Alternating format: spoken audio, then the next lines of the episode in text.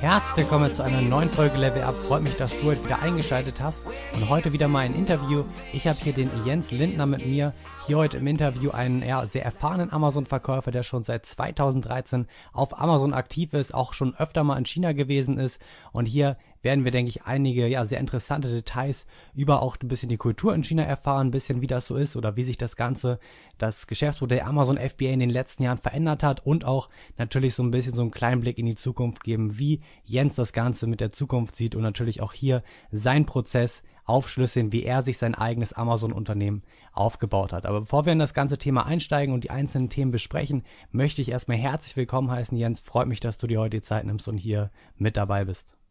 Ja, hallo Lukas, vielen Dank für die Einladung. Ich freue mich sehr, dass ich hier an deinem Podcast teilnehmen darf. Äh, irgendwie fühle ich mich auch ein bisschen geehrt, weil du bist ja doch schon äh, ja, bekannt, was, was gerade Podcasts und so Media äh, bei YouTube betrifft. Und äh, ja, genau, eigentlich bin ich, bin ich sehr, sehr froh dabei sein zu dürfen. Kurz zu meiner Person. Du hast schon angedeutet, ich bin schon ein bisschen länger auf Amazon unterwegs. 2013 habe ich, glaube ich, meine ersten Produkte importiert aus China noch relativ hemdsärmlich, aber da erzähle ich später noch was dazu, durch meinen, äh, da kommen wir später halt noch dazu, zu den einzelnen Prozessen oder mein, mein Learning, meine Lernkurve, die ich dann in den Jahren so hingelegt habe. Gekommen bin ich aus dem klassischen Online-Marketing, äh, Suchmaschinenoptimierung, äh, Suchmaschinenmarketing, Conversion-Optimierung, ein bisschen programmiert habe ich, so WordPress-Geschichten und Templates und das sind so meine Geschichten gewesen, die ich dann vor meiner Amazon-Karriere gemacht habe für zehn Jahre. Da habe ich auch einige große Kunden betreut und das mache ich eigentlich heute auch noch. Ich habe da eine Agentur in Berlin, die heißt Boy Man und mit denen arbeite ich dann noch im Online-Marketing zusammen und dort machen wir dann auch zum Teil noch die Amazon SEO-Optimierung, äh, was mich dann auch gleich zu meinen Standorten bringt. Wie du schon sagtest, ich bin häufiger in China. Da habe ich tatsächlich auch eine Niederlassung oder ein Büro in Hongkong. Von da ist, da ist dann so meine asiatische Homebase. Meine äh, steuerliche Homebase hier in Deutschland ist in einem kleinen Ort in Niedersachsen, gar nicht so weit weg von dir. Hm. Das ist in der Nähe von Osnabrück das stimmt. Ja, ja, können wir uns mal auf einen Kaffee mal irgendwann treffen. Können wir gerne machen. und äh, ich habe dann jetzt ab diesem Monat, äh, respektive nächste Woche, noch eine kleine Basis in Amerika, in Florida, wo ich dann mein USA-Geschäft aufbauen werde. Das klingt sehr interessant. Nochmal kurz, kurze Frage zum USA-Geschäft. Ja. Sind das dann auch die bestehenden Produkte, Produkte, die du jetzt schon hast, oder geht es da nochmal in eine komplett andere Richtung?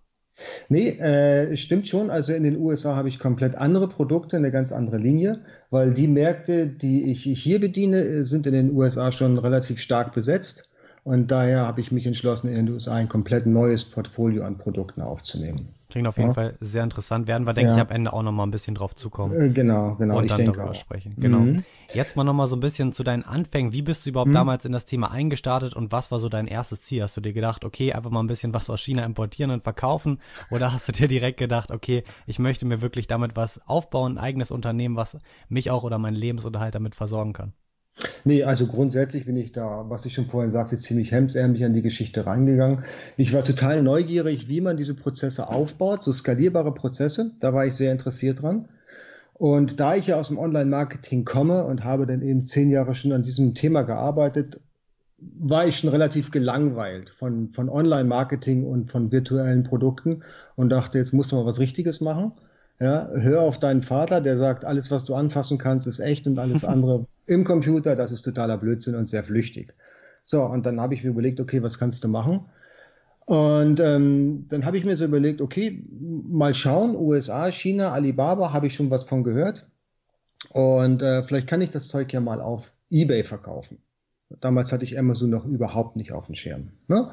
Und dann bin ich dann zu eBay gegangen, habe so ein bisschen rumgesurft und so überlegt, okay, welche Produkte, wie kann ich erstmal rausfinden, welche Produkte lassen sich überhaupt gut auf, auf eBay verkaufen? Und da gibt es ja dann bei eBay so die Möglichkeit, wenn ein Produkt eben ständig im Angebot ist, also nicht ausläuft, dann kann man sehen, wie oft das Produkt verkauft wurde und in welcher Zeit. Und so bin ich das erste Mal so auf, auf so eine Art Mini-Produktrecherche gekommen. Ja, welche Produkte lassen sich halt bei eBay gut verkaufen? Und so habe ich eigentlich auch angefangen. Dann habe ich mir überlegt, okay, Jetzt, wenn du jetzt ein Produkt verkaufen kannst, was tust du denn, wenn du plötzlich 1000 Produkte verkaufen kannst oder verkaufst?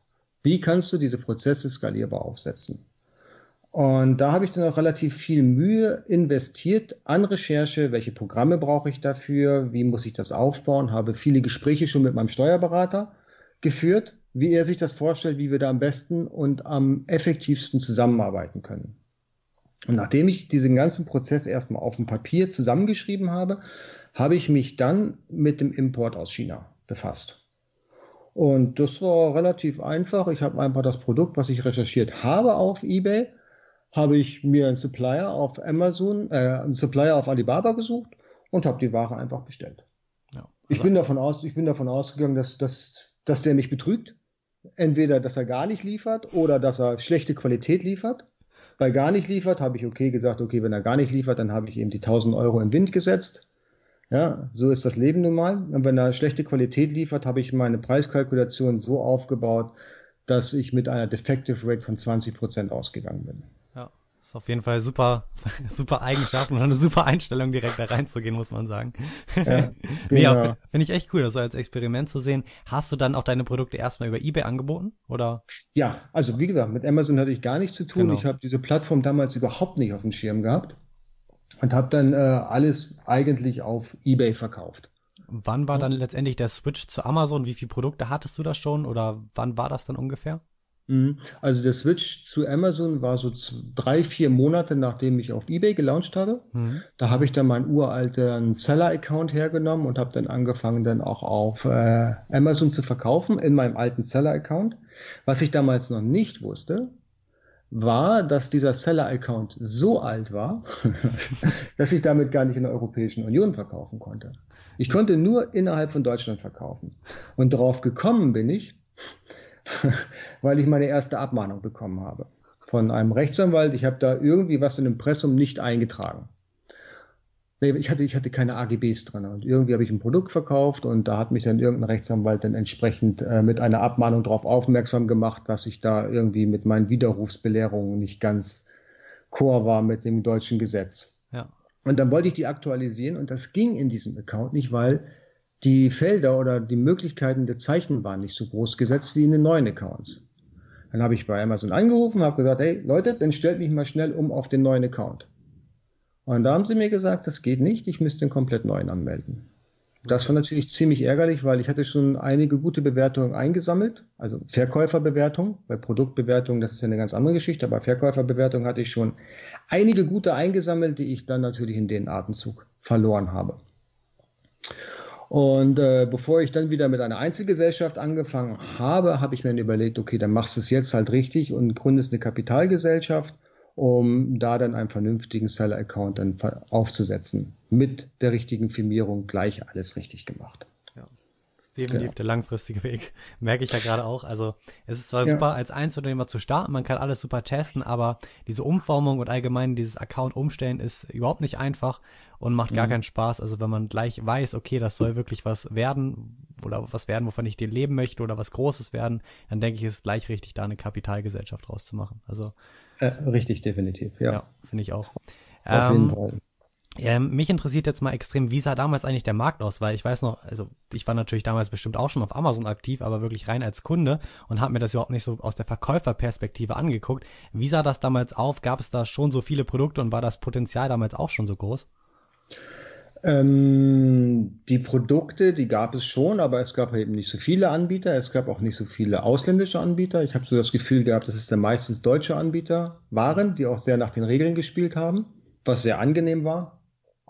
Es gab auch nicht so viele Private Label Produkte, es gab so mehr generische Produkte. Du bestellst ein Produkt ohne deinen Namen drauf, also ohne eben dein Logo auf dem Produkt, hast es bei Amazon eingestellt und hast es halt irgendwie verkauft. Ne? So diese ganze SEO-Schiene, das äh, gab es damals eigentlich noch nicht. Du hast es immer aus Sicht des Kunden gesehen. Du hast den besten Titel einfach gewählt, wo du glaubst, dass der Kunde denn da draufklickt, weil er gerade das Interesse an den Kunden oder bei dem Kunden weckt. Du hast Bullet Points gemacht, wenn du eben keine fünf Ideen hattest zu Bullet Points, da hast du eben nur zwei gemacht. Du hast zwei, drei Fotos gemacht, ja. Und die Beschreibung dann äh, hast du auch in irgendeiner Weise dann den Kunden angepasst und war wenig Keyword optimiert. Ich habe mir vorhin nochmal meine uralten Produkte angeschaut. Zum Teil gibt es dann immer noch keine Keywords hinterlegt. Das heißt, dieses Feld habe ich komplett außer Acht gelassen. Und vom Volumen war das damals auch schon, also gab es damals schon viele Kunden auf Amazon und ich denke, damals war es auch noch relativ einfach, dann wirklich irgendwie zu ranken oder sehe ich das Ja. falsch? Ja. Genau, also es war, es war schon deutlich einfacher. Wie gesagt, die Konkurrenz war nicht so groß, der Umsatz war allerdings auch nicht so groß. Ne? Es ist natürlich aber jetzt so ähm, aus der jetzigen Perspektive schwer zu beurteilen. Ich bin natürlich auch mit dem Markt gewachsen. Ich habe jetzt viel, viel mehr Produkte am Lager. Ich habe auch ganz andere Produkte zum Teil am Lager. Ich gehe halt auch die Amazon SEO-Schiene. Ich optimiere meine Produkte, gerade im Bereich der Bilder gebe ich mir besonders viel Mühe. Da habe ich dann eine professionelle Agentur, die die Bilder für mich macht, beziehungsweise nachbearbeitet. Und auch im Bereich der Conversion-Optimierung habe ich genau ein Auge drauf. Im Bereich der Reviews, also der Produktbewertung, gucke ich ganz genau hin, was geht da los und wie kann ich meine Produkte eigentlich verbessern. Weil früher war es ja so, was ich schon sagte, jeder hat das gleiche Produkt am Lager gehabt, ein generisches Produkt, legt einen neuen Artikel bei Amazon im Listing an und verkauft es dann. Ja. Das machst du heute halt nicht mehr, weil dann hast du immer das gleiche Produkt und bist einer von 150 Suchergebnisseiten bei Amazon. Was du ja heute machst, du nimmst ein Produkt, verbessert es, verbesserst es, machst dein Label drauf und lässt es dir in China produzieren. So wäre ja der beste Weg. Genau. Ne? Und das gab es damals in der Art und Weise noch nicht. Okay, finde ich auf jeden Fall sehr interessant. Wie war das denn damals dann mit der Produktrecherche? Also hast du ja eben schon mal mit eBay erzählt, aber wie ähm, ist, als du dann sozusagen diesen Wechsel zu Amazon hattest, hast du dann bestimmt auch, denke ich, da nach Produkten gesucht. Ähm, war das so ein bisschen diese gleiche Vorgehensweise, die heute überall so ein bisschen gepredigt wird oder irgendwie gelehrt wird, sage ich jetzt mal, oder unterscheidet sich das dann schon nochmal oder hat sich nochmal stark unterschieden? Ähm, ja, es hat, es hat sich komplett, unter, komplett anders dargestellt. Ich habe bei eBay halt gesucht nach Produkten, die sich gut verkaufen lassen auf eBay und bin davon ausgegangen, dass sich die gleichen Produkte auch auf Amazon verkaufen lassen. Ja. Mit Tools habe ich äh, nicht so früh gestartet. Ne? Ich habe einfach geguckt, okay, welches Produkt finde ich persönlich cool, womit kann ich mich identifizieren, wo sehe ich Potenzial und wie oft wird das bei eBay verkauft. Und Mhm. dann bin ich da in den Markt reingegangen, habe eine kleine Testbestellung in China gemacht, keine Ahnung, so 500, 600 Stück, geguckt, ob ich die Sachen verkaufen kann. Und dann, äh, wenn es gut lief, habe ich es halt verbessert, gelabelt und dann größere Mengen bestellt. Genau, und heute gehst du dann wirklich äh, klar auf die Plattform Amazon, um auch dort Produkte zu suchen, anhand der Kriterien. Ähm, also natürlich nicht die normalen Kriterien. Ich weiß auch, dass du in anderen Kategorien aktiv bist, nicht in diesen Standardprodukten, ähm, sondern aber du guckst schon so ein bisschen auf den Markt, wie kann ich da einsteigen, wie ist die Konkurrenz, wie kann ich mich da absetzen, um wirklich da äh, mein Produkt und meine Marke zu platzieren. Ja, absolut. Du kommst also mit der Methode, die, ich, die du vor drei Jahren umgesetzt hast, kommst du ja heute nicht mehr weiter. Ne? Dafür ist, die, dafür ist der Wettbewerb zu stark, dafür gibt es zu viele Seller, gerade die asiatischen Seller. Du musst halt aufpassen, dass die dir nicht den Markt schnell abgreifen. Heute gehst du tatsächlich datengetrieben an die Geschichte ran. Welches Produkt kannst du wie einkaufen? Wie viel Pro äh, Verbesserungspotenzial siehst du da drin? Was wird dich diese Verbesserung kosten? Wie viel Sales hast du am Tag oder im Monat? Und am Ende des Tages, ähm, was für eine Gattung von Produkt ist es? Ist es ein Elektronikprodukt? Ist es äh, ein Produkt mit Größen zum Beispiel, wovon ich dann eben Abstand nehmen würde oder sonst irgendwelche Produkte mit hohem Rücksendepotenzial? Ja. Hast, ja. hast du dann noch irgendwie jetzt so zwei, drei oder irgendwie ein paar kleine Tipps mit an die Hand, die du ähm, so aus deiner Erfahrung jetzt schon mitgeben kannst, aber zur Produktrecherche, die du jetzt oder wo du ein paar Fehler gemacht hast, vielleicht auch ein Produkt hattest, was sich nicht so gut verkauft hat, ähm, die du jetzt nicht wieder machen würdest? Da muss ich jetzt echt überlegen. Nee, eigentlich, eigentlich ich, bin ich in der komfortablen Lage, dass jedes Produkt irgendwie lief. Nee, ich hatte mal, ich hatte mal Produkte, die liefen überhaupt nicht. Und zwar ging es da um, um Autozubehörteile. Mhm. Ne? Und ähm, das musste angeschraubt werden in einem Auto. Und da habe ich dann festgestellt, dass die Deutschen sich weigern, Löcher in ihre Konsolen zu bohren. und das Produkt, das, da habe ich, glaube ich, auch ein paar tausend von bestellt und die bin ich bis heute nicht losgeworden. Die liegen hier tatsächlich rum. Ja. Ne? Also da, da ähm, habe ich auch nicht ganz gut recherchiert, weil da war es dann so, das habe ich auch auf eBay recherchiert und habe gesehen, okay, das Produkt lässt sich gut verkaufen, aber was ich nicht gesehen habe, dass das Produkt, was ich im Archiv bei eBay analysiert hatte, nicht das gleiche Produkt ist, was ich gekauft hatte. Irgendwann hat der Verkäufer mal das Produkt oder diesen Produkttypen geändert in einer laufenden Auktion. Das heißt, du hattest das gleiche Produkt in der gleichen URL, in der gleichen Auktion einfach gewechselt zu einem anderen Typen. Das kannst du ja bei eBay einfach machen. Du änderst einfach den Text, die Bilder und verkaufst dann halt ein komplett anderes Produkt. Ja. Und da bin ich dann echt auf dem Holzweg gewesen. Und das war etwas, was ja mir heute noch am Lager jeden Tag über den Weg läuft, quasi. Ne? diese, diese verdammten Dinger da. okay. Liegt das Aber immer noch im Lager? Das liegt immer noch am Lager, ja, genau. Ich weiß nicht. Äh, wir können uns nach dem, nach dem Interview nochmal unterhalten. Vielleicht willst du es ja verkaufen. Ich kaufe es dir ab, natürlich. Gerne. Nein, grund, grundsätzlich natürlich, du, du hast keine hundertprozentige Trefferquote. Es gibt halt Produkte, die laufen sehr, sehr gut. Ne? Und die verkaufst du über Jahre. Es gibt aber auch Produkte, die laufen am Anfang gut und dann steigt die Konkurrenz in der Produktgattung und dann läuft das mal irgendwann nicht mehr so gut. Ne? Oder du hast auch Produkte, die laufen von Anfang an überhaupt nicht gut. Ja. Aber ich, ich, genau, du hast ja eben auch schon mal so ein bisschen die Vermarktung angesprochen und da ist mir auch mhm. aufgefallen, wenn man halt wirklich Produkte gut vermarktet und das wirklich drauf hat, mit guten Bildern, dann guten Fotografen hat und so weiter und man hat ja vorher schon den Markt analysiert und sieht, dass da eine Nachfrage ist, dann wird man sein Produkt eigentlich zu 100 Prozent immer auf, auf, beziehungsweise immer auf einen bestimmten Zeitraum los. Natürlich dann die Frage, wie schnell, aber loswerden tut man es aus meinen Erfahrungen bis jetzt immer. Ja, richtig, ganz genau. Es ist tatsächlich so, dass ich ähm, äh, Produkte jetzt schon von Anfang an aus dem Stand in großen Mengen kaufe, ne? oder so, dass ich dann mir das leisten kann, die auch per Schiff kommen zu lassen. Und äh, da habe ich dann eigentlich immer ganz guten Griff, dass diese Produkte dann zumindest fünf, sechs siebenmal am Tag verkauft werden können. Genau, es reicht ja auch mhm. vollkommen aus. Ich meine, ähm, letztendlich finde ich auch immer, dass bei solchen Produkten, die jetzt sich nicht vielleicht 20, 30 Mal am Tag verkaufen, auch die Konkurrenz meistens deutlich geringer ist, ja. In diesen mhm. ganzen mhm. umkämpften Märkten mit 20, 30 Sales am Tag, da wird auf kurz oder lang auf jeden Fall ganz viel Konkurrenz kommen. Und äh, dann wird die, oder beziehungsweise entsteht ein Preiskampf, die Marge sinkt letztendlich für dich auch wieder und dann hat man dann irgendwann nicht mehr so den Spaß da drin. Ja, genau. Ähm, Scott von The Amazing Seller, der predigt ja immer die 10-10-1-Regel, also ein Produkt zehnmal am Tag zu 10 Dollar Marge genau. zu verkaufen. Äh, der Idee folge ich so nicht. Ich rede mal vom 100 Dollar Produkt. Das heißt, ein Produkt, wo du theoretisch 100 Dollar mit am Tag verkaufen kannst, äh, verdienen kannst, so rum. Hm. Ob ich nun ein Produkt zehnmal am Tag zu 10 Dollar Gewinn verkaufe oder ich verkaufe ein Produkt 20 Mal am Tag, habe aber nur 5 Dollar Gewinn. Am Ende des Tages habe ich 100 Dollar verdient. Und das ist eigentlich der Faktor, der wirklich interessant ist. Was verdiene ich daran? Genau, sehe ich ganz genauso. Das ist eine coole Regel. Also so habe ich aus der Perspektive habe ich das noch gar nicht gesehen. Ähm, aber finde ich sehr interessant, werde ich mir auch nochmal aufschreiben, ähm, wenn man das mal ein bisschen aus dieser anderen Perspektive so aussieht. Finde ich gut. Mhm. Ähm, zur Herstellerfindung, da sind wir eben schon mal ein bisschen drauf eingegangen. Das kommt dann natürlich dann nach der Produktfindung. Ähm, damals hast du erzählt, bist du ganz normal über Alibaba gegangen, machst das heute immer noch so. Und wir sind oder haben am Anfang ja auch schon mal angesprochen, dass du öfter mal in China bist und da dein, deine kleine Residenz hast. Ähm, wie sieht das eigentlich bei dir mittlerweile mit der Herstellersuche aus? Und was hättest du oder ja, wie gehst du dabei erstmal vor?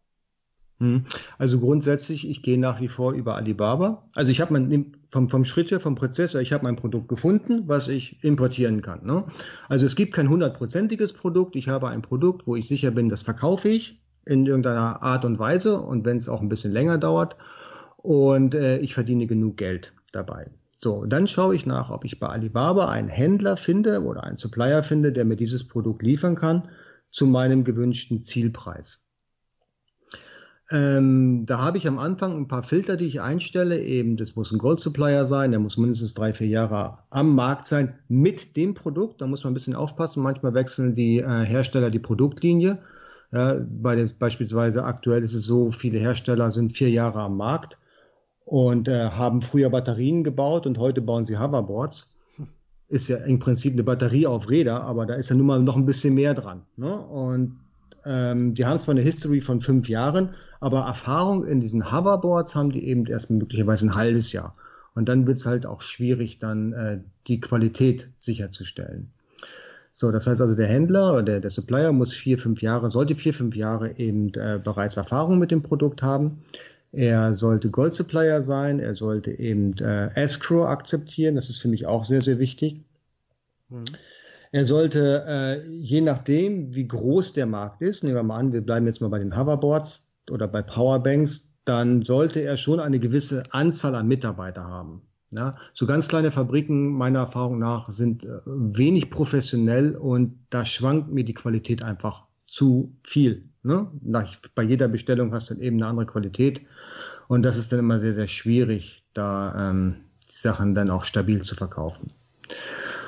Und wenn ich diese Hersteller gefunden habe, dann schreibe ich die ganz normal an. Ja, also stelle mich dann freundlich vor und sage eben, dass ich eben dieses Produkt gerne kaufen möchte. Je nachdem, ob ich neu im Markt bin, gebe ich das auch offen zu.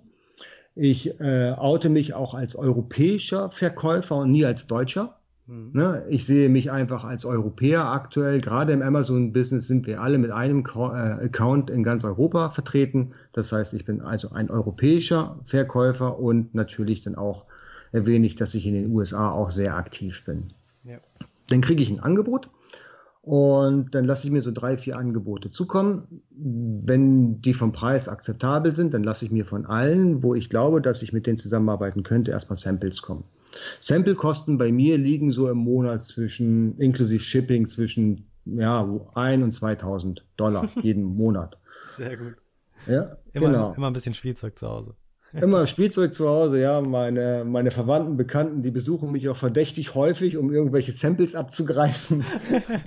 Sehr cool. Ja, also da verteile ich auch immer ganz gerne so an Leute dann auch Produkte, die ich selber wirklich verkaufen möchte, gebe ich gerne daher und lasse die das ein bisschen testen und hole mir dann auch das Feedback ein. Ja. Ja? Aber zum Feedback kommen wir später nochmal ja. im Detail.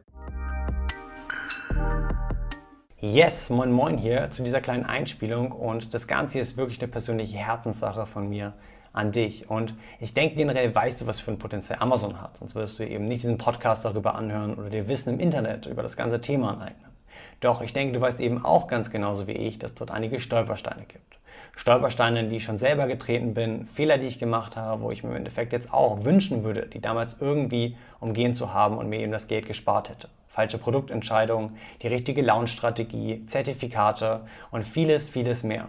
Erst letzte Woche hatte ich da ein super, super interessantes Gespräch mit dem Jens, äh, den ich jetzt auch schon seit guten vier Monaten kenne. Und bei ihm war es eben ganz genauso am Anfang, dass er dort die falsche Produktauswahl getroffen hat und dann im Endeffekt auf einen Warenwert von mehreren tausend Euro rumgesessen hat und ihn nicht verkauft bekommen hat. Doch hier gibt es mittlerweile eine ziemlich, ziemlich coole Lösung und das Ganze nennt sich AMC Ventures. Und AMC Ventures ist der allererste Amazon-Inkubator, der die perfekten Bedingungen für dich und dein Unternehmen schafft, von null auf über 100.000 Euro Umsatz auf Amazon zu wachsen.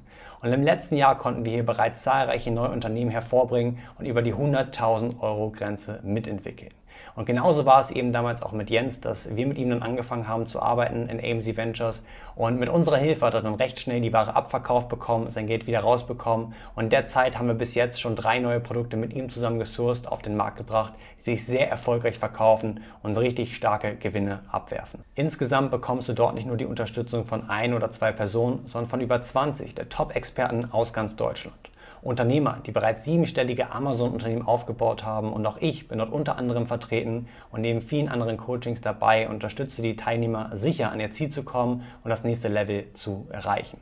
Und genau hier setzt AMC Ventures zu 100% auf persönliche Betreuung, unter anderem 1 zu 1 Coachings. Und das Team schaut halt hier eben genau über deine Produktauswahl drüber, dass du hier keine Fehler machst arbeitet eine individuelle Launch-Strategie mit dir zusammen aus und betreut dich eben sicher durch jeden Schritt, damit du eben auch zu 100% deine Ziele erreichst. Und eine der wichtigsten Sachen, finde ich, ist die Community und die echten Freundschaften, die hier in der letzten Zeit schon entstanden sind. Einfach ein unglaublich starkes Netzwerk aus Leuten, die umsetzen, die dich ebenso mit nach vorne ziehen werden. Das heißt, wenn du jetzt mehr dazu wissen willst und dich auf einen der limitierten Plätze bewerben willst, dann schau einfach auf der Website www.amcventures.de vorbei.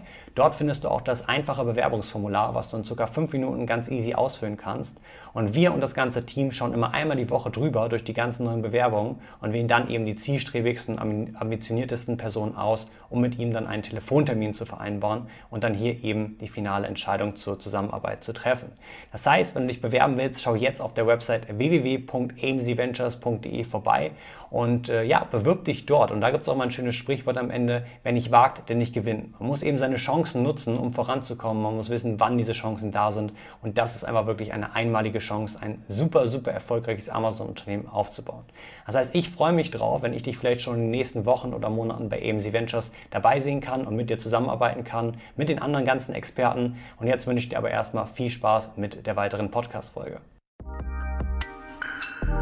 So, habe ich also den, den, die Samples sind gut, die Preise sind gut, dann mache ich grundsätzlich ein Audit. Das heißt, ein Audit, ich habe eine Agentur, die das macht, beziehungsweise ich mache es selber, wenn ich in China bin und besuche diese Firma, diese Factory vor Ort und schaue mir an, wie arbeiten die, wie sieht es bei denen im Wohnzimmer quasi aus, wie sehen die Produktionslinien aus, haben die alle Zertifikate, die ich benötige haben die alle Lizenzen, die ich benötige. Lizenzen beispielsweise, ein typisches Thema an Lizenz ist Bluetooth-Lizenz.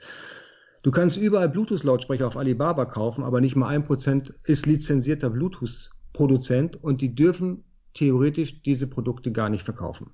Mhm. Ganz, ganz gefährlich. Ich habe einen Freund, der verkauft in den USA relativ viel. Der hat Bluetooth-Boxen, ich glaube, im Werte von 100.000 Dollar auf dem Schiff gehabt. Die sind nicht am Zoll vorbeigekommen, weil die Factory hatte keine Lizenz dafür. Er durfte es nicht nachlizenzieren. Er musste diese Boxen auf seine Kosten am Zoll zerstören lassen. Das ist sehr, sehr unangenehm gewesen, hat ihn auch sehr geärgert, wenn ich ehrlich bin. Und äh, grundsätzlich ist halt solche, ja, solche Abprüfung der Zertifikate und Lizenzen ganz, ganz wichtig. Ja. ja. Da muss man halt schauen, gibt es denn in der Fabrik ähm, genug Qualitätskontrollen? Mm, ja, eben sind tatsächlich auch die Mitarbeiter da, die sie auch bei Alibaba angekündigt haben. Also bei 100 Mitarbeitern, wenn 50 tatsächlich da sitzen und arbeiten, dann liegt das ungefähr in der Range. Ich habe aber schon mal Fabriken gehabt, die haben angegeben, sie haben 200 Mitarbeiter und da saßen fünf Leute an den Produktionslinien.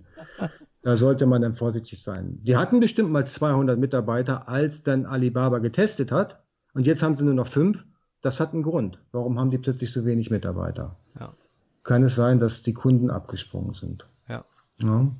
Zum Factory Audit, wie mach, also du hast gesagt, entweder machst du es selber oder du lässt es machen. Hast du da eine ja. Firma, die du irgendwie empfehlen kannst oder eine Website, ähm, die sowas anbietet?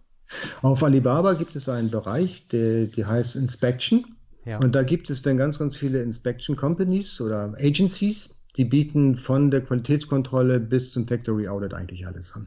Was kostet ja. dich das so ungefähr, also so ein Factory Audit? Das, ähm, ich, äh, das ist total unterschiedlich, ja. ähm, wie kompliziert das Produkt ist. Habe ich ein Elektronikprodukt oder ein kompliziertes Produkt im Bereich von, von vielen beweglichen Teilen? Dann investiere ich mehr Geld in das Factory Audit, weil da will ich ganz genau wissen, dass diese Fabrik in der Lage ist, das zu machen. Ja. Da kostet mich das ungefähr 300 Dollar. Und bei ganz einfachen Produkten, äh, beispielsweise eine Zahnbürste, ist ein einfaches Produkt, ist nicht viel, viel Hokuspokus dabei, da bezahle ich so 100 bis 150 Dollar. Ja, ist aber, finde ich, noch voll in Ordnung für den Preis, dass man da einfach nochmal diese Absicherung hat und wirklich jemand vor Ort war.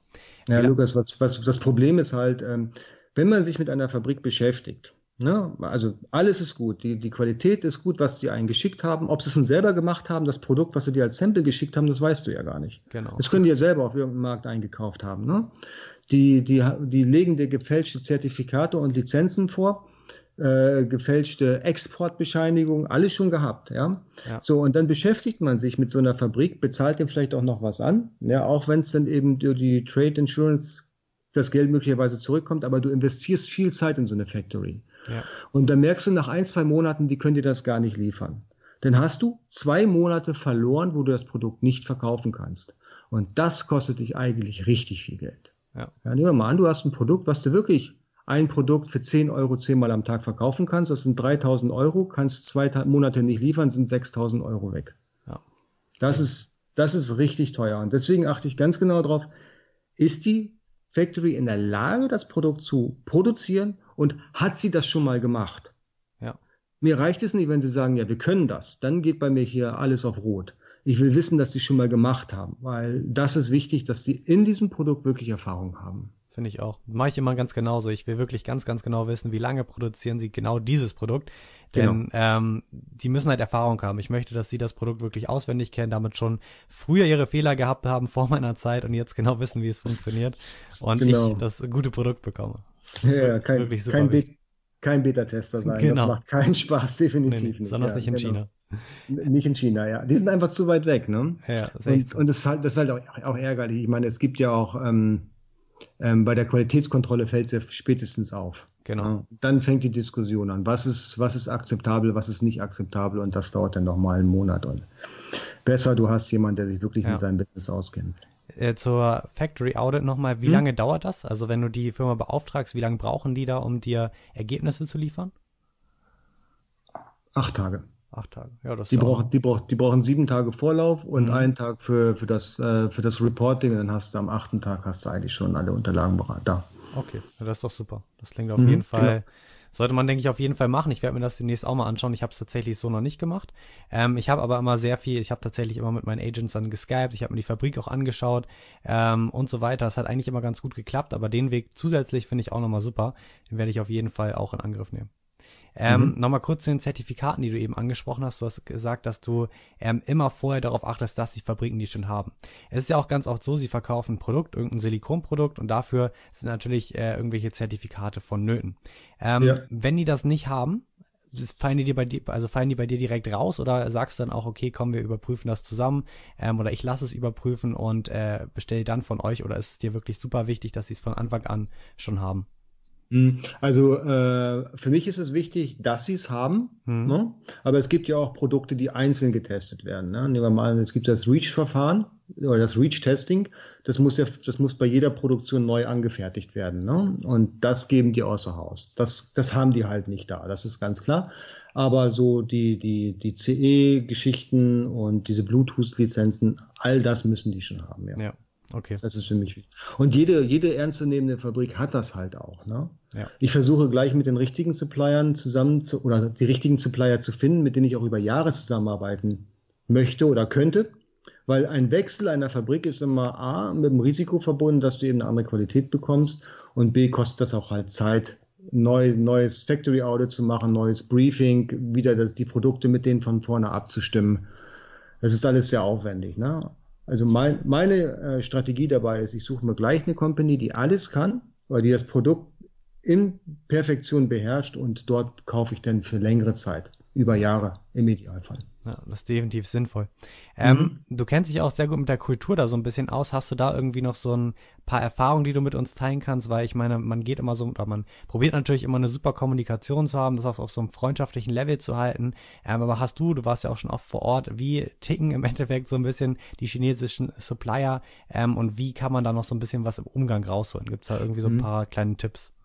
Also klar, freundlich, nett muss, sollte man denn schon sein. Man muss sich immer freundlich vorstellen. Man muss sagen, wer man ist und was man kann und was man will. Das kann man alles dann per E-Mail machen. Per Skype ist persönlicher und demzufolge dann auch besser, weil die Chinesen, die stehen auf den persönlichen Kontakt. Mhm. Skype ist ganz gut. Da kann man sich dann schon mal face-to-face -face anschauen und ein bisschen mm, socialize und ein bisschen, ein bisschen Connect, äh, Connection aufbauen, ein bisschen auch von sich privat erzählen, ob man verheiratet ist, ob man Kinder hat. Das ist für die manchmal auch ganz interessant. Und man muss halt schauen, dass man mit denen so Freund wird. Ne? Ja, du kannst dann beispielsweise, wo die immer ganz geehrt sind, sind ähm, ist zum Beispiel, wenn du die anschreibst mit mein Freund. Ne? Hello, hello Steve, my friend, I have this question. Und dann kannst du eben dann mit denen ähm, auf diesem Level diskutieren. Ja. All das ist nett und das machen sicherlich Millionen von Amazon-Sellern. Äh, was aber eigentlich der Schlüsselmoment ist, wenn du in der Fabrik selber auftauchst. Und das habe ich gemerkt, nachdem ich das erste Mal eine Fabrik besucht habe. 2014 war das, nachdem ich das erste Mal bei einer Qualität ordentlich reingefallen bin habe ich dann eben gesagt, okay, das musst du jetzt professionalisieren, du fährst jetzt rüber und besuchst mal eine Fabrik, weil niemand kriegt mehr dein Geld von einer Fabrik, die du nicht gesehen hast. Ja. ja. So. Und da habe ich dann gemerkt, okay, wenn du die Leute persönlich kennenlernst, lernst du nicht nur den Verkäufer kennen, du lernst den Quality Inspector kennen, du lernst im besten Fall den CEO kennen, der nimmt sich dann auch nochmal Zeit für dich. Und du wirst von denen zum Essen eingeladen und abends möglicherweise zum Karaoke sehen. Ja, KTV, ganz großes Ding bei denen. Aber wenn du da, wenn du da in diesem, in diesem, ja, ich sag mal, in diesem Bereich mit denen kommunizierst, dann hast du auch die Möglichkeit, mal 20 Prozent extra zu bekommen bei denen. Dann hast du auch die Möglichkeit, dass der CEO sich um deine Qualität in der Fabrik kümmert. Und wenn es Qualitätsprobleme gibt, dann schreibst du nicht deinen Verkäufer an, dann schreibst du den direkten Chef an und der kümmert sich dann darum, dass die, ich sag mal, dass die minderwertigen Produkte aussortiert werden. Ja. Und manchmal hast du auch, wenn du ganz besonders gut mit den Leuten klarkommst und auch viele ja, Verkäufe oder Käufe bei denen schon gemacht hast, dann bieten sie dir auch manche Produkte exklusiv für deinen Markt an. Hm. Und das ist natürlich super interessant, wenn du halt ein nicht so unbedingt generisches Produkt hast, wo die vielleicht auch noch das Patent drauf haben und die bieten dir den europäischen Markt exklusiv an, dann ist das schon A eine Ehre und B ist es natürlich auch für dein Business hier sehr, sehr gut. Ja. Das ist auf jeden Fall schon mal super Tipps. Ich habe nämlich vor, auch äh, nächstes Jahr, Anfang des Jahres, nach China rüber zu fahren. Ähm, dazu habe ich mal ein paar Fragen an dich. Ich denke, die kannst du auch gleich beantworten und ich glaube, das mhm. interessiert mhm. auch einige. Preislich, wie sieht das ungefähr aus, wenn du dort, du hast ja da deine Residenz oder habe ich das ganz falsch verstanden? Also du hast nee. dort schon, nee, hast du nicht, ne? Du hast da dein Büro, sozusagen ein gemietetes Büro. Äh, ich habe ich hab in Hongkong gemietetes Büro und genau. in, Shenzhen, in Shenzhen habe ich eine Wohnung, ja. Okay, genau. Ähm, wie teuer, oder du warst damals oder hattest du bestimmt noch keine Wohnung, wie teuer ist mhm. es so, darüber zu fliegen, sage ich mal, und für zwei, drei Wochen sich das Ganze mal wirklich anzuschauen, die Factories zu besuchen und da wirklich so mal rumzukommen? Mhm. Also der Flug kostet dich so um die 500 Euro mhm. bis nach Hongkong. Ja. Also kommt immer drauf an, wo du hin willst. Ich will, ich gehe mal davon aus, dass du Hongkong und dann Shenzhen da die, die, die Area besuchen möchtest, ne? Genau. Genau, so. Also kostet dich der Flug ungefähr 500 Euro. Du brauchst auf jeden Fall ein Visum für China. Mhm. Für Hongkong nicht, aber für China brauchst du ein Visum. Da kannst du auch nochmal so mit 200 Euro rechnen. Ne, wenn du hier eine Agentur damit beauftragst, die dir das äh, Visum besorgt. Ja. Äh, Hotelzimmer kannst du auch nochmal so pro Nacht so 40, 50 Euro rechnen. Mhm. Ne, so, und dann kannst du dir überlegen, entweder fährst du mit Taxi da durch die Gegend. Das ist, relativ, eigentlich relativ billig, da bezahlst du irgendwie so pro Kilometer 20 Cent oder so. Oder du nimmst die U-Bahn, das ist äh, super easy, kostet noch weniger und vor allen Dingen stehst du nie im Stau. Und das ist ganz heiß. Wenn du, wenn du in den großen Städten im Stau stehst, dann kann das auch mal Stunden dauern, anstatt ja. Minuten für die gleiche Strecke. Daher nehme ich immer, wenn es irgendwie geht, die U-Bahn, äh, die Metro, um mich dort dann durch die Stadt zu bewegen, weil da bist du sicher, dass du dann auch pünktlich bist und nicht deine Zeit verschwendest. Ne? Ja. Nichts ist schlimmer, als wenn du stundenlang im Stau im Taxi sitzt und äh, ja, du hast eigentlich nichts zu tun, du bist sehr unproduktiv dann. Ich rechne immer, wenn ich in China bin, so zwischen 1200 und 1500 Euro. Das liegt das ist, ja, das ist, ähm, aber du musst es halt auch so sehen. Nehmen wir mal an, du hast eine, du willst Produkte wirklich ordern und hast dann, ähm, ich sag mal, eine Investitionsgröße von 50.000 Euro, die du an Produkte einkaufen möchtest. Wenn du nur 10% bessere Preise bekommst, dann hast du diese Reise schon mehrfach bezahlt. Ja das stimmt wirklich. Es lohnt sich auf jeden Fall. Ich werde es auf jeden Fall auch machen. Ich habe noch gehört, wenn man dann wirklich aus Mainland möchte, also wirklich dann zu den Fabriken, dann sollte man da auf jeden Fall jemanden mitnehmen, der auch äh, Chinesisch kann, weil manchmal sind da dann so ein paar Kommunikationsbarrieren. Stimmt das oder machst du das Stimmt. dann wirklich immer? Stimmt, ne? Ja. Stimmt, ja. Also du hast da deinen dein Verkäufer oder dein, dein Sales Manager, der wird Englisch können, mehr oder weniger. Mit dem kannst du dann diskutieren. Ähm, aber die meisten in den Fabriken sprechen kein Englisch. Nicht, nicht, mal, nicht mal die Geschäftsführer, oder dass die Geschäftsführer Englisch sprechen, ist auch eher selten. Ja. Okay. ja. Also du hast dann da wirklich nur diese eine Person und am besten ist, du hast wirklich jemanden vor Ort, der dich begleitet, der dich Chinesisch kann, Deutsch oder halt Englisch auch spricht, damit du dann eben dann auch eine Übersetzung hast, die wirklich auch Sinn macht. Ne? Ja. Auf jeden Fall, finde ich auch. Ja, jetzt haben wir ja schon über so ein bisschen über die Herstellerfindung ähm, gesprochen. Wenn du jetzt, sage ich mal, deinen passenden Hersteller gefunden hast, die Qualität passt und so weiter, dann ähm, bestellst du deine Ware und hast ja auch schon angeliefert, dass du teilweise mittlerweile schon an, von Anfang an sozusagen per Schiff dir das Ganze immer liefern lässt. Mhm. Genau. Genau. Ähm, Finde ich auf jeden Fall sehr interessant, den Weg zu gehen. Hast du da irgendwie noch so ein paar Tipps, die man beachten sollte, weil der Schifftransport wird auch immer so ein bisschen als gefährlich angesehen, risikoreich. Äh, man hört auch oft so ein paar Horrorstories, dass die Ware dann sehr beschädigt ankommt und so weiter. Ist das wirklich so oder ist das nur so ein kleiner Mythos, ähm, der da so ein bisschen um das Thema so kursiert? Habe ich noch nicht gehabt. Also Schiffslieferungen laufen bei mir eigentlich immer sehr, sehr gut. Ja. Schäden hatte ich noch nicht. Nee. Okay. Also das funktioniert ganz gut. Ich, ich mache es im Prinzip auch. Ähm, nicht im Prinzip, ich mache es mit der Spedition hier aus Deutschland, mhm. die für mich eigentlich das komplette Management in China auch übernimmt. Ich sage denen, hier ist um, die Adresse der Factory, das muss abgeholt werden. Je nachdem, ob Batterien dabei sind oder irgendwelche anderen gefährlichen Stoffe, muss ich das natürlich auch vorher anmelden und dann wird verschifft entweder direkt von China Mainland oder von Hongkong, je nachdem, was für Produkte drin sind. Ne? Ja. Dann kommt das hier vier Wochen später in Hamburg an und wird dann entweder hier in mein Lager gebracht oder direkt zu Amazon. Okay. Je also, nachdem, wie groß oder wie, wie denn auch die Vertriebsstrategie für das Produkt gerade ist. genau, du hast, du hast auch ein eigenes Lager, ne, wo du dann so zwischenlagerst Ja. ab und zu, genau. Genau, ganz genau. Ja, gerade so mh, Produkte, äh, die klein sind und ich nicht ausschließlich bei Amazon verkaufe, die lasse ich mir erst hier anliefern.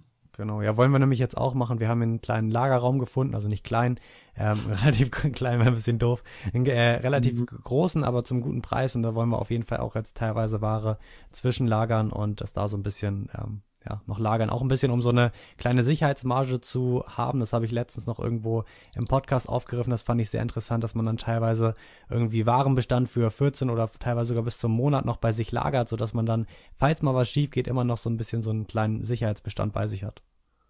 Genau, ganz genau. Also wenn du, wenn du stabile Produkte hast, die kannst du direkt zu Amazon schicken. Ne? Genau. Aber wenn du beispielsweise ähm, Produkte hast, wo du nicht sicher bist, wie die Qualität ist, oder du hast das Produkt das erste Mal am Lager und weißt nicht, ob es vollständig ist. Ne? Ich habe zum Beispiel jetzt eine, eine, eine, eine Produktvariation, wo viele kleine Produkte mit drin sind in einem, in einem Bundle.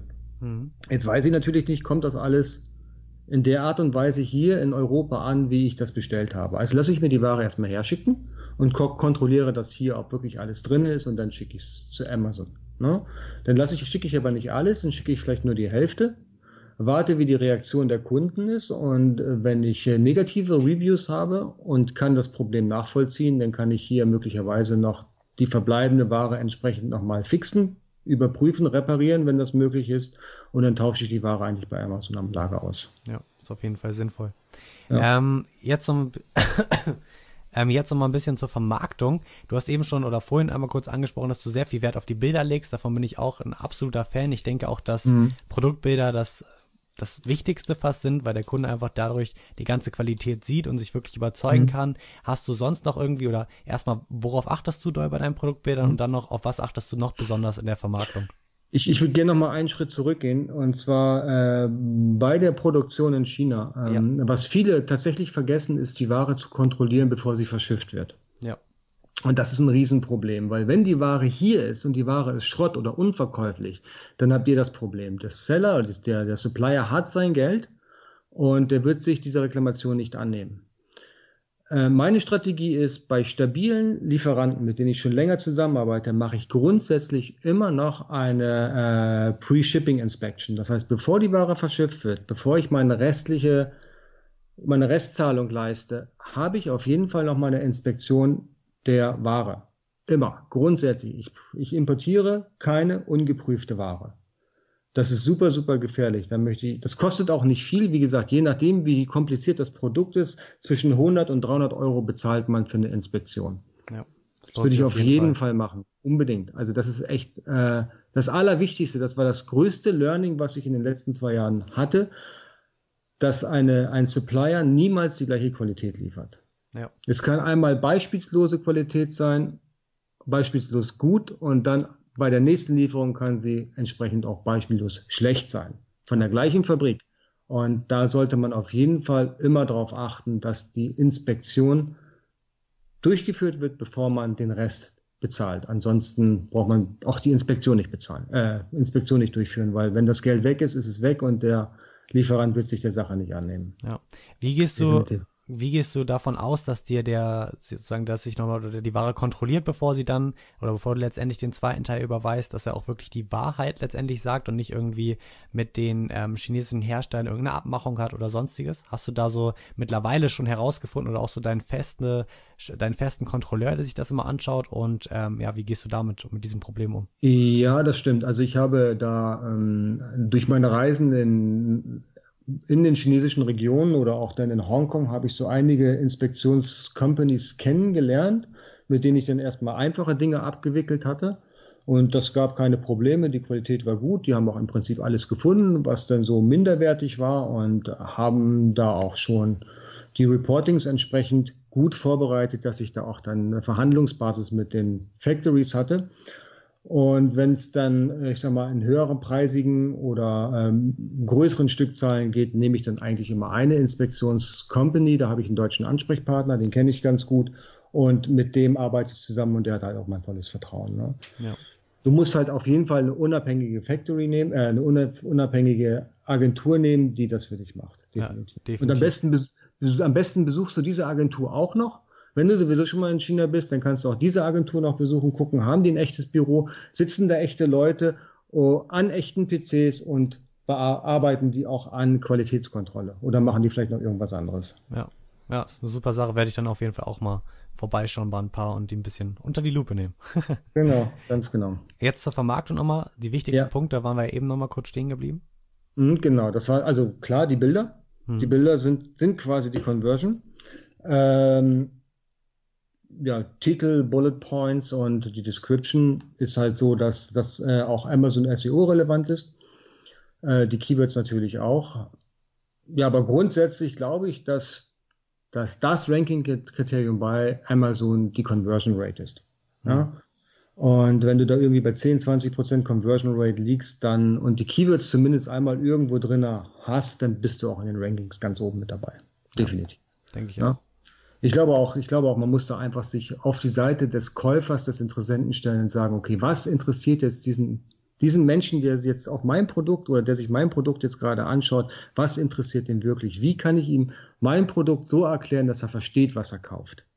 Ja. ja da, da irgendwie rumzugamen und ihm da falsche Versprechen zu machen, das schickt das Zeug zurück und dann hast du eben außerdem noch die Kosten für die Rücksendung. Ja. Das macht ganz, ganz wenig Sinn. Also da sollte man auf jeden Fall mit offenen Karten spielen. Ich habe letztens auch irgendwo einen Blog-Eintrag dazu gelesen, allgemein zum Thema Bilder. Da war, war so eine Studie, wo die so ein bisschen überprüft haben, worauf achten die Kunden eigentlich. Und der Blick geht wirklich hauptsächlich und eigentlich komplett nur auf die Bilder und dann auf den Preis und auf die Bewertung. Mehr wird kaum angeschaut. Und deswegen mhm. denke ich auch, dass die Bilder so wirklich den Kunden dann nochmal richtig überzeugen von der Qualität erstens, aber dann auch von den Features und was er hier halt oder was für einen Vorteil das Produkt letztendlich bietet. Genau, also die Bilder sind wichtig und äh, klar, die Bewertung. Ne? Genau, ne? das, der Social Proof, der, da sollte man auf jeden Fall immer schauen, dass man ähm, ja, die im Blick hat. Ich benutze da Tools für, die mich dann auch regelmäßig warnen, wenn ich da irgendwo eine schlechte Bewertung habe oder auch eine gute Bewertung habe, also die mir dann so, ein, so eine Statistik ausgeben, bei welchem Produkt habe ich jetzt aktuell die schlechtesten Bewertungen. Und dann gehe ich auch dann ins Detail und gucke mir an, okay, was wird schlecht bewertet? Kann ich das verändern bei meiner nächsten Produktion? Oder ist es ein generelles Qualitätsproblem? Ja. Na? Ist es ein Feature-Problem oder ein Qualitätsproblem? Okay. Und da ähm, schreibe ich dann, versuche ich auch dann die, die Käufer anzuschreiben oder auch anzurufen, wenn ich die Möglichkeit habe und mit denen über das Problem zu sprechen. Nicht unbedingt, damit sie die Bewertung löschen. Ne? Das muss jetzt nicht unbedingt sein, aber ich will natürlich bei meiner nächsten Produktion das Problem vom Tisch haben. Ich möchte es einfach gelöst haben. Ja, ist auf jeden Fall die richtige Einstellung, dass man langfristig immer die beste Qualität liefert und alle Kunden zufrieden macht. Also alle kriegt man nicht zufrieden, aber die meisten. Genau, also wenn du viereinhalb Sterne hast, dann oder vier Sterne, je nachdem, was für ein Produkt du dann hast, ist es ja auch wirklich gut. Ja. Ne? So, aber wenn du ein Produkt hast irgendwie mit dreieinhalb oder drei Sterne, dann kannst du eigentlich das Angebot schon schließen und nochmal von vorne anfangen. Und das will man ja nicht wirklich haben. So ein Produktlaunch, der kostet ja mal schnell ein paar tausend Euro. Hm. Ja, wenn, du, wenn du ein Produkt neu ans Lager nimmst, also ganz frisch ins Listing mit aufnimmst, dann hast du ja auch die, die Fotos, die du machen musst. Du musst halt für die Reviews sorgen, die manchmal auch eben, ähm, ja, die verschickt man ja manchmal auch dann kostenlos für gute, für, für Reviews.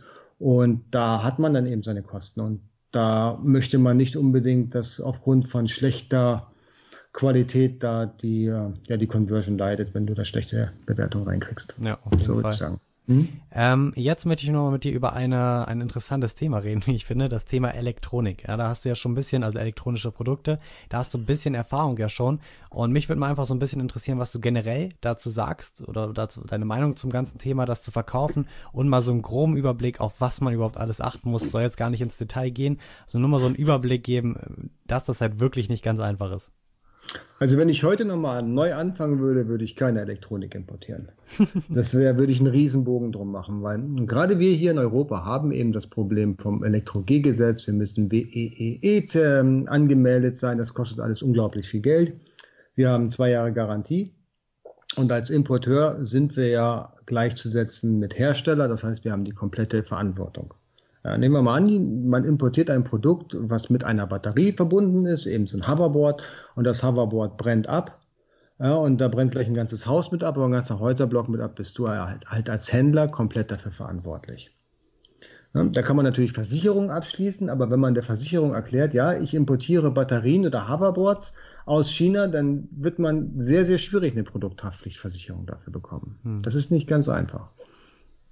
Und ähm, klar, ich kann natürlich eine UG oder eine GmbH gründen, dann ist man ja vor dem Gesetz geschützt. Da sollte man vorsichtig sein. Äh, wenn man da seine Sorgfaltspflicht verletzt hat, dann kann man auch als Geschäftsführer noch privat haftbar gemacht werden. Daher auf jeden Fall darauf achten, dass die Fabriken, wo man sich diese Sachen produzieren lässt, wenn es denn unbedingt Elektronik sein soll, dass die wirklich erfahren ist. Diese Fabriken muss man auf jeden Fall im Audit haben, man muss sie selber besucht haben, man muss schauen, wie prüfen die die Qualität. Gerade bei den Produkten, die auch dann von der Fabrik eingekauft werden, um das Endprodukt zu machen, wird, wird die, wenn, wenn diese eingekauften Produkte, also Incoming Qualitätscontrol, äh, werden die dann auch wirklich ordnungsgemäß ausgeführt. Ja.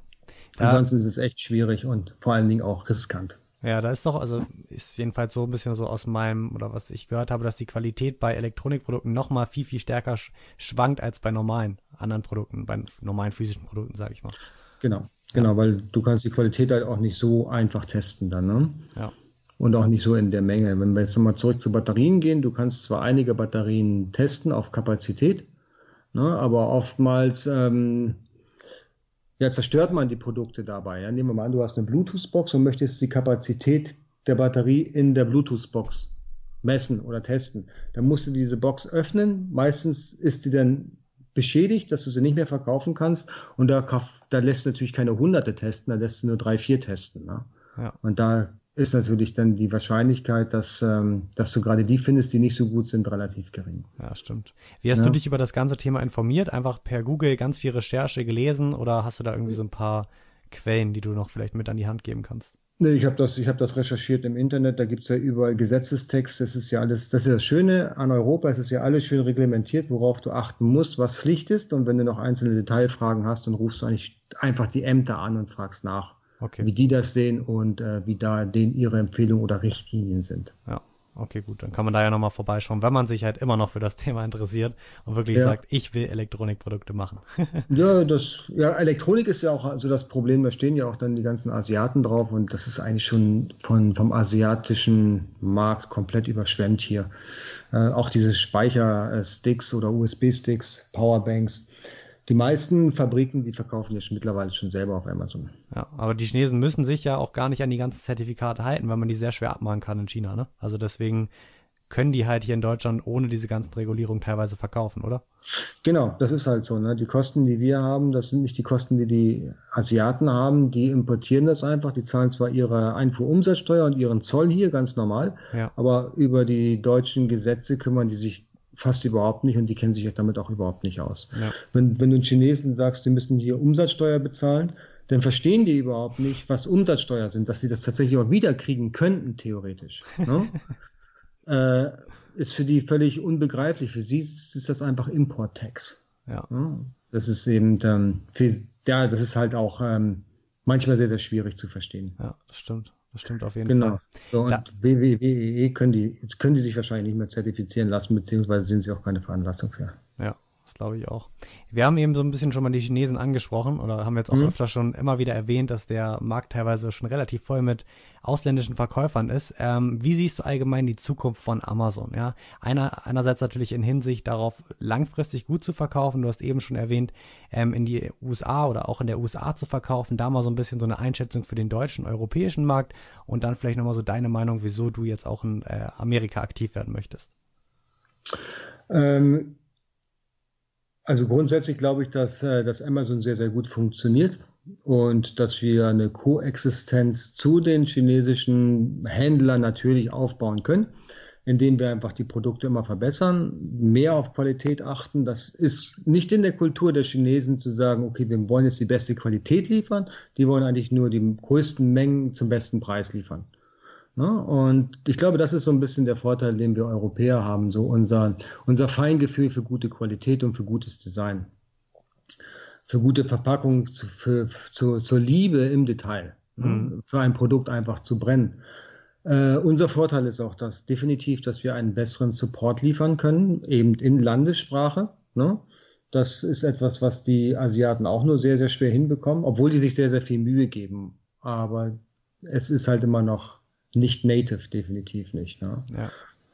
Und äh, was ich glaube, wenn man als Amazon-Händler anfangen möchte, ist das gut. Man hat einen funktionierenden Marktplatz, aber man sollte auch schauen, dass man gerade im Bereich von Brandbuilding sein, seine Marke auf Amazon etabliert, aber dennoch versucht von Amazon wegzugehen und sich vielleicht seinen eigenen Online-Shop aufzubauen oder auch bei eBay zu verkaufen oder bei anderen Plattformen, die sehr, sehr erfolgreich sind und dort seine Marke weiter streuen.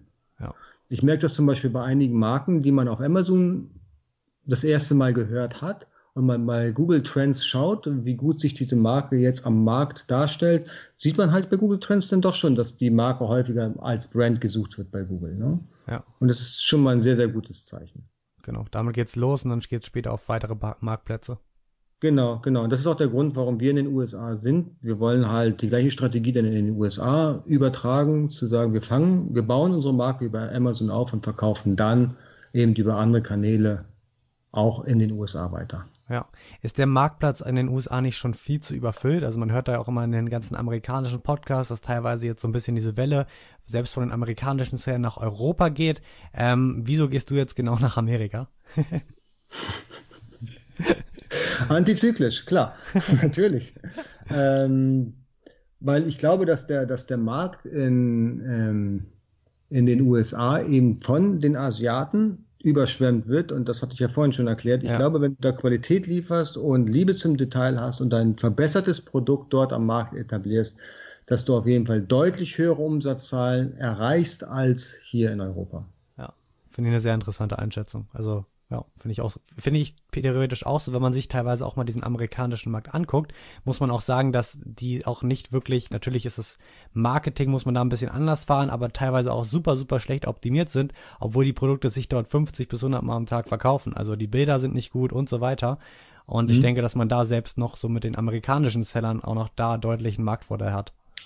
Ja, definitiv, das glaube ich auch. Also wie gesagt, da, da hat jeder seine Chance bei Amazon und niemand hat das Recht gepachtet, auf Platz eins zu sein. Wenn du ein besseres Produkt machst oder produzieren lässt, was der Kunde liebt und der Kunde kauft, dann bist du eben auf Platz eins. Genau.